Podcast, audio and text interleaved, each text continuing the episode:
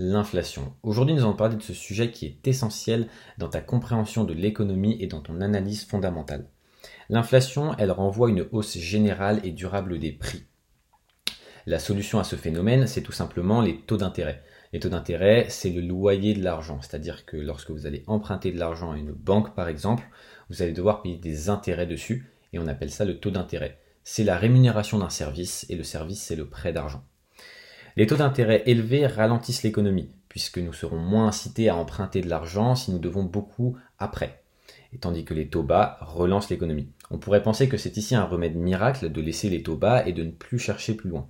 Cependant, ce n'est pas si simple. L'économie est un sujet complexe et elle possède souvent des raisonnements à double tranchant. C'est précisément le cas dans le mécanisme des taux d'intérêt. Des taux bas vont d'une part entraîner une diminution de l'épargne, puisque le loyer de l'argent est moins intéressant, comme nous l'avons vu, et d'autre part relancer l'économie par un accroissement de la dépense et de l'investissement. Les gens vont en effet pouvoir beaucoup plus emprunter puisqu'ils devront moins d'argent par la suite. Cependant, une forte demande de biens et services s'ensuit naturellement par une pression à la hausse des prix, et tu l'as compris, donc à de l'inflation. La croissance relancée s'accompagne donc d'une poussée de l'inflation, et parfois même la consommation pourra être excédente, c'est-à-dire que les gens vont beaucoup trop consommer puisque ce sera beaucoup moins cher de consommer beaucoup. L'inflation est donc un sujet complexe puisqu'elle va laisser sur le bord de la route entre guillemets toutes les personnes ayant des revenus fixes, à savoir les retraités, les personnes défavorisées et toutes celles qui dépendent d'un secteur dont les prix ne peuvent augmenter aussi rapidement. En effet, si ton salaire reste le même mais que les prix augmentent, tu pourras consommer de moins en moins et donc l'économie va être de plus en plus ralentie. L'inflation devient alors pressante car l'argent se dévalorise très vite et l'épargne est délaissée. C'est ce qu'on appelle l'échauffement de l'économie.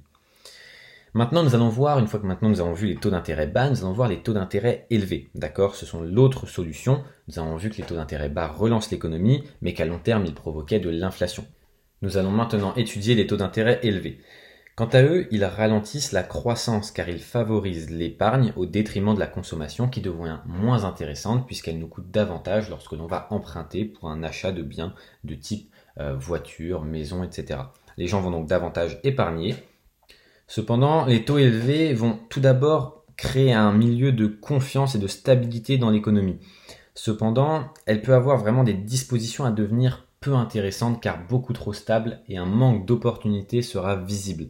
D'accord? Les taux élevés ne peuvent donc pas, au même titre que les taux bas, le rester éternellement au risque d'éteindre complètement l'économie d'un pays. Une bonne politique monétaire, donc la politique gérée par la banque centrale de votre pays ou de votre zone économique, est donc l'art d'adapter en temps réel et par anticipation les taux d'intérêt afin de trouver le meilleur compromis entre la préservation d'un rythme de croissance soutenu, donc une bonne croissance, et d'une inflation raisonnable, c'est-à-dire pas une inflation trop importante qui risquerait de faire augmenter les prix. C'était Training Agency et on se retrouve rapidement dans un prochain podcast.